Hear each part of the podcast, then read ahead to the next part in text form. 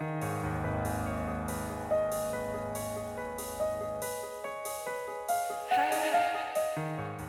nombre es Mauricio Lechuga y te doy la bienvenida a octubre, el mes de los breviarios cadavéricos, en el que te compartiré una creepypasta o leyenda urbana todos los días. Si algunas de estas historias realmente sucedieron o son retorcidos inventos de alguien, tú lo tendrás que decidir. Recuerda que pueden contener amplias descripciones de violencia y o lenguaje explícito. Escucha bajo tu propio riesgo.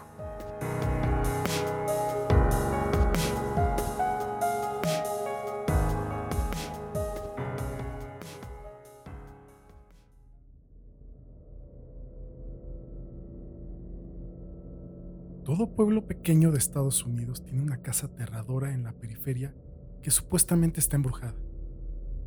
Me encanta esa mierda. Me la como de desayuno. Mi pueblo no es diferente. La casa es apodada la Casa Caldwell, en donde el espectro de un hombre, de una mujer y de un bebé acosan la residencia. Fueron quemados vivos mientras dormían. También había una niña, una pequeña llamada Susan, cuyo cuerpo nunca fue encontrado. Murieron en un tormento de alaridos el primero de junio de 2010. En la medianoche del primero de junio de 2015, irrumpí en su hogar abandonado. Nadie se atrevió a vivir ahí. Solo unos pocos valientes se aventuraban en el interior. El frío del lugar te penetraba hasta los huesos. Mi linterna apenas tenía presencia en la oscuridad. Comencé a temblar frío mientras caminaba por la escalera polvorienta. Los escalones no parecían tener fin y me comencé a fatigar. Una vez que llegué a la cima, se volvió aún más gélido y podía escuchar una melodía extraña que provenía desde una habitación.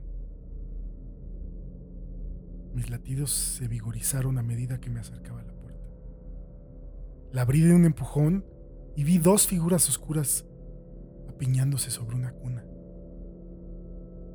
La melodía se detuvo.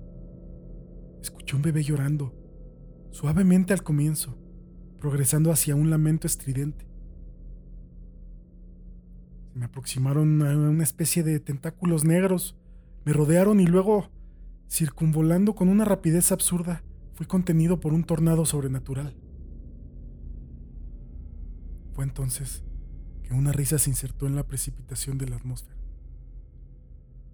Las apariciones se echaron hacia atrás, rugiendo de odio. El pequeño se tornó silente. La risa era mía. Estaba impresionado por lo mucho que los espectros Caldwell habían agudizado su poder, su odio, su odio hacia mí. Saqué algunas fotografías recientes de su amada Susan. Atada, amordazada, anormalmente sucia. Estaba casi ciega por haber vivido cinco años en oscuridad total.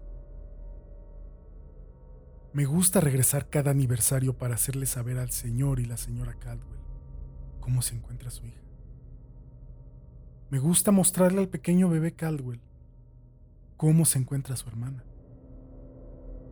No le va muy bien. No le va bien en lo absoluto. Una vez más, enciende una llama en su casa. Prontamente, las fotografías de Susan se convierten en una conflagración iluminando todo lo que ellos han perdido. Su tortura no acabó con sus muertes, solo ha comenzado. No me pueden herir en su forma espectral, pero me pueden entender. El terror verdadero no yace en el repiqueteo de cadenas por la noche. No es un quejido cacofónico, ni objetos incorpóreos flotando bajo el helor del aire. El terror verdadero yace en los corazones de las personas.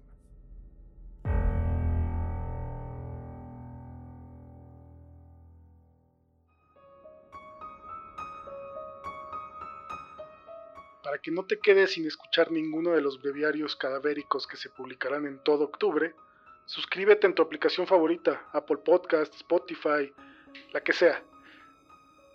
También compárteselo a quien le gusten todos estos temas de miedo, suspenso y creepypastas. Te recuerdo que en Patreon podrás escuchar historias extra exclusivas para los miembros. Encuéntralo en patreon.com diagonal Morten Podcast. Gracias Tonkotsu Bob y Alejandro Villaseñor. Espero que les gusten las historias exclusivas y así como ellos, eh, te invito a apoyar el proyecto. Sígueme en Twitter e Instagram como Morten Podcast y cuéntame, ¿cuál ha sido tu breviario cadavérico favorito?